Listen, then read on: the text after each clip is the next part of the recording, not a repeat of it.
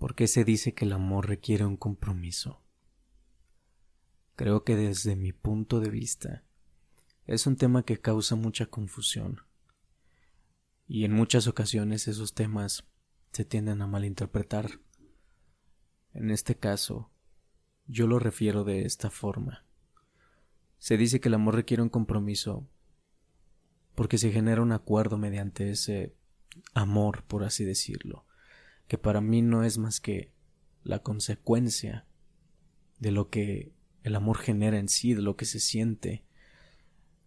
Pero creo que tenemos que aprender a separar muy bien esos dos aspectos, el amor y, un acuerdo. El amor es una cosa y el acuerdo es otra.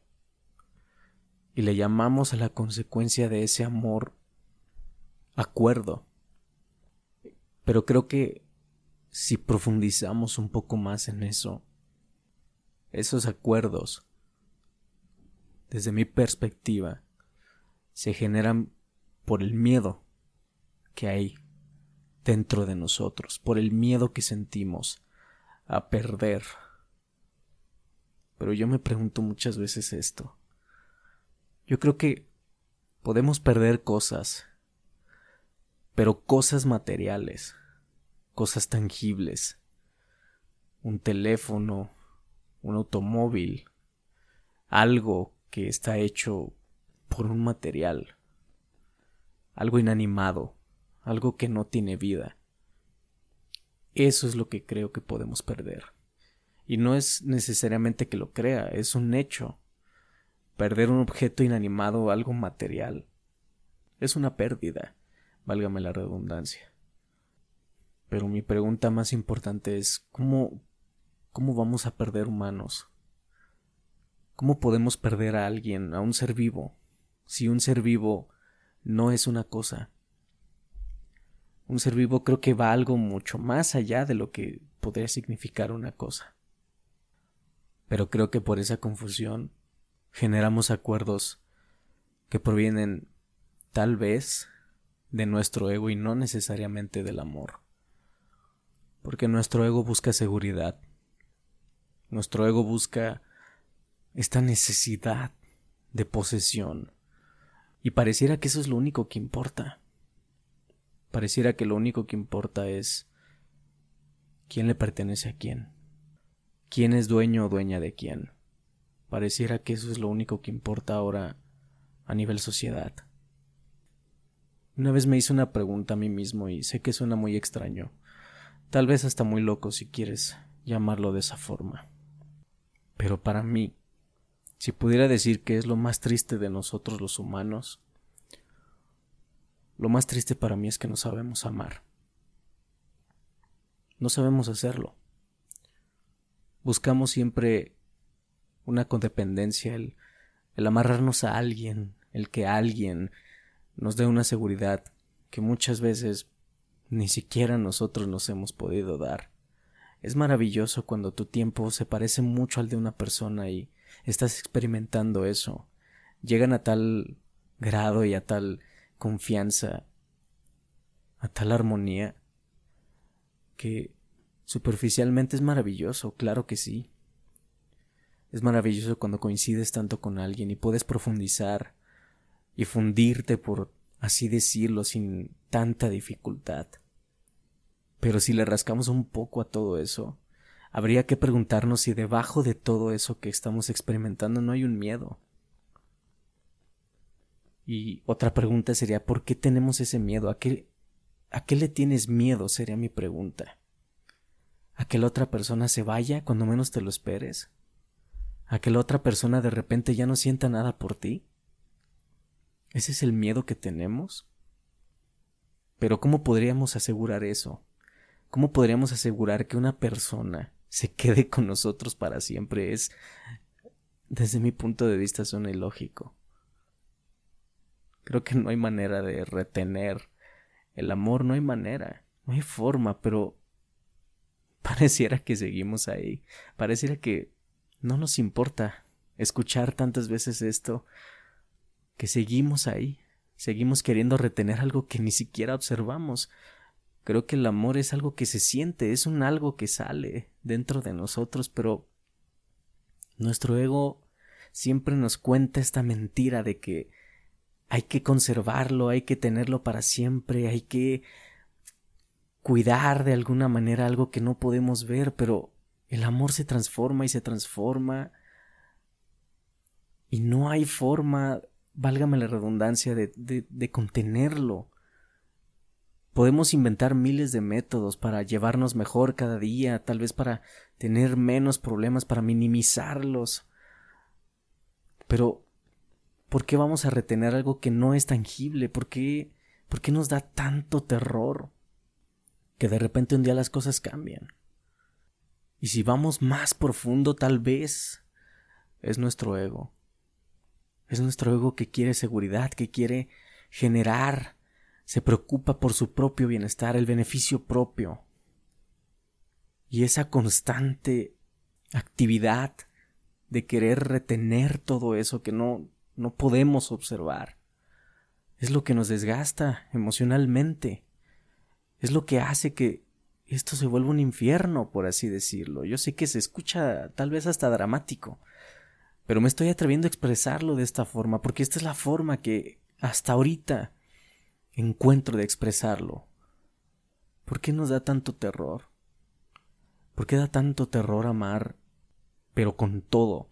Y yo creo que el compromiso, si es que pudiéramos ponerle un compromiso como tal al amor y no lo que socialmente se nos ha dicho que es compromiso entre comillas.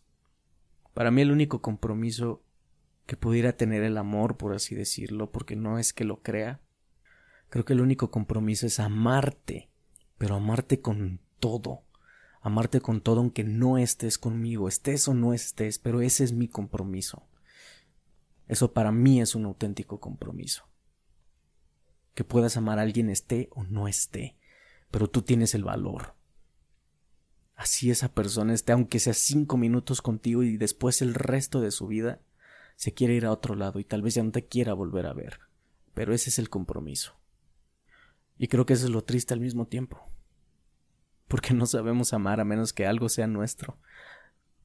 Pero la naturaleza no podemos poseerla, somos humanos, soy naturaleza. ¿Cómo puedo poseer algo que... a algún otro ser vivo que es igual a mí? Es un semejante. ¿Cómo puedo poseer eso?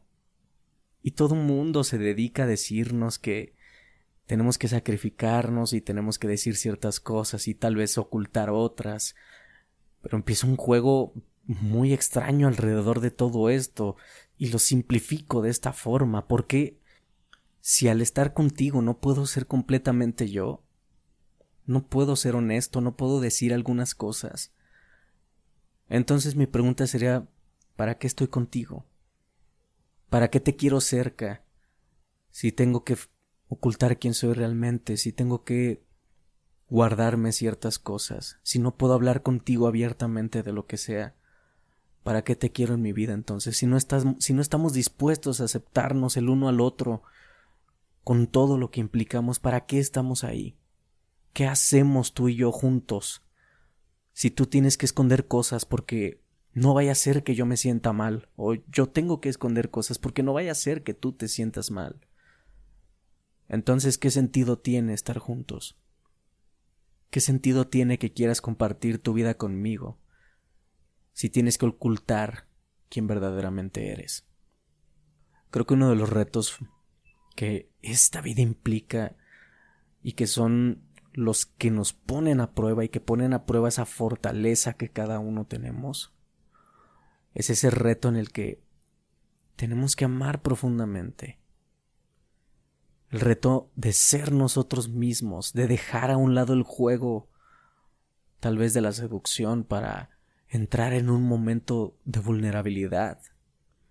Principalmente creo que es triste que a, especialmente a nosotros como hombres, nos choque hablar de esto. No queramos mostrarnos vulnerables en ciertos momentos, porque claro, supuestamente eh, el hombre socialmente tiene que tener una cierta apariencia, tal vez, no, nunca entendí eso realmente.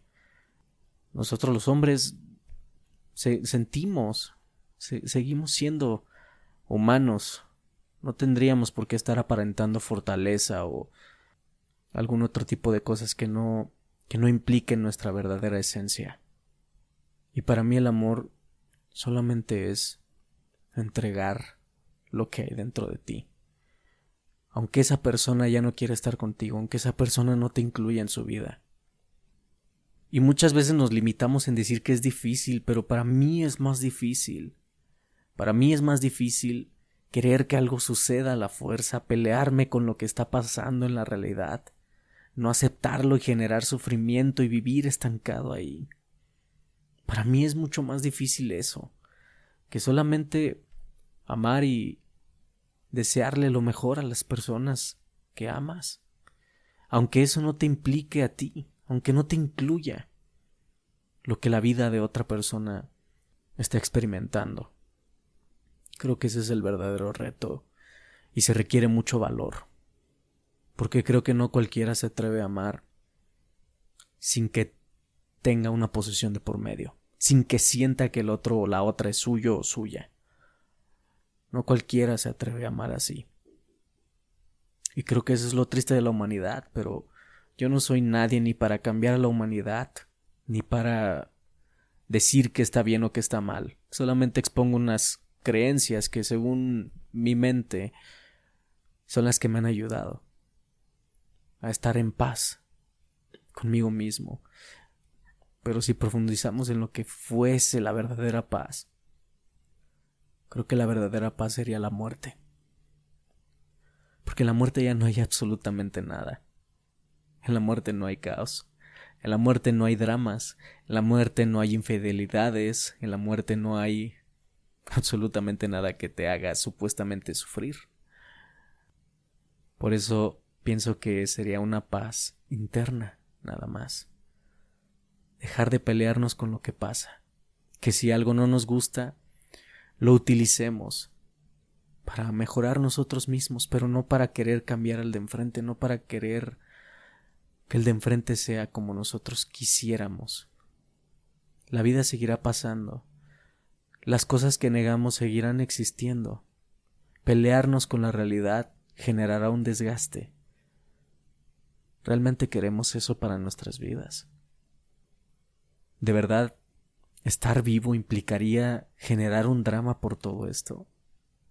¿O tal vez nosotros tenemos la libre decisión de hacer escaleras con lo que supuestamente parece una tormenta?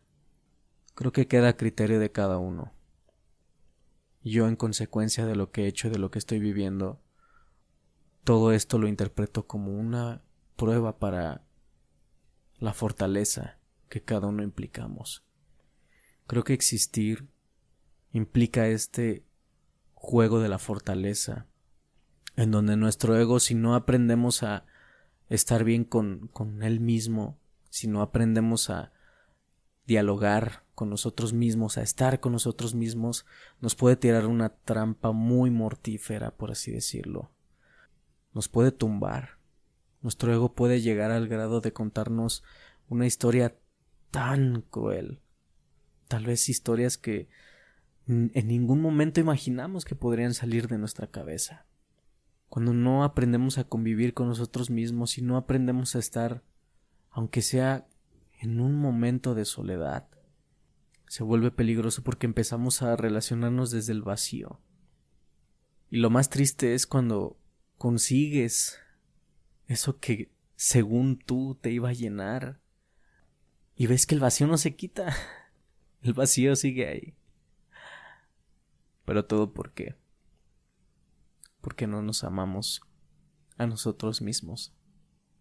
Preferimos amar a alguien externamente antes que a nosotros y creo que eso es lo que nos ata, lo que nos hace codepender, lo que nos hace generar sufrimiento, creyendo que alguien va a estar con nosotros para siempre cuando creo que la muerte es un proceso solitario.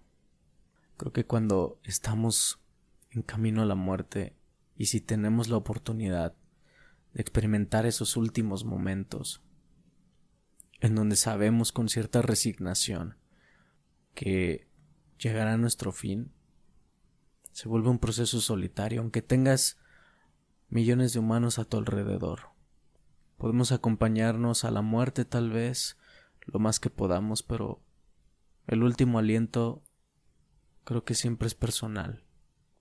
Por eso es importante disfrutar cada segundo, nos pase lo que nos pase. Aunque nos pase algo horrible, catastrófico, que no nos guste, creo que es importante también disfrutar eso, porque es una lección que la vida nos manda para fortalecernos, para conocernos. He escuchado una frase que muchas veces dice esto es más fuerte que yo, pero yo me pregunto ¿por qué darnos así por vencidos? ¿Por qué darnos por vencidos tan pronto diciendo que algo es más fuerte que nosotros mismos? Yo sé que no somos perfectos, pero limitarnos tan pronto ante una adversidad no creo que sea lo más óptimo para nuestra humanidad, tal vez. Creo que lo importante es afrontar los hechos sean los que sean. Si algo no salió como tú quieres, como tú quisiste, afróntalo. Si una persona estaba contigo y de repente se fue con alguien más, afróntalo y responsabilízate. Y si puedes, entiende que no hay forma de atrapar a algo que no ves, no hay, no hay forma de controlar a un humano, no, no existe. Pero queremos seguir perdidos ahí, queremos seguir encontrando tal vez la clave ideal para que alguien nunca se vaya, para que alguien siempre nos dedique su atención y su exclusividad y, y que nunca se quiera ir, pero no hay, no hay forma. Si la hubiera, la infidelidad ya no existiría. Pero desgraciadamente existe porque se genera un acuerdo y ese acuerdo tarde o temprano se rompe o se modifica. Si es que estamos lo suficientemente abiertos para entenderlo. Pero esos acuerdos nunca son permanentes. Podemos creer que son así, pero no sabemos realmente si la otra persona que está frente a nosotros tiene la apertura para hablar de lo que sea con nosotros mismos y nosotros la fortaleza emocional para escucharlo o escucharla.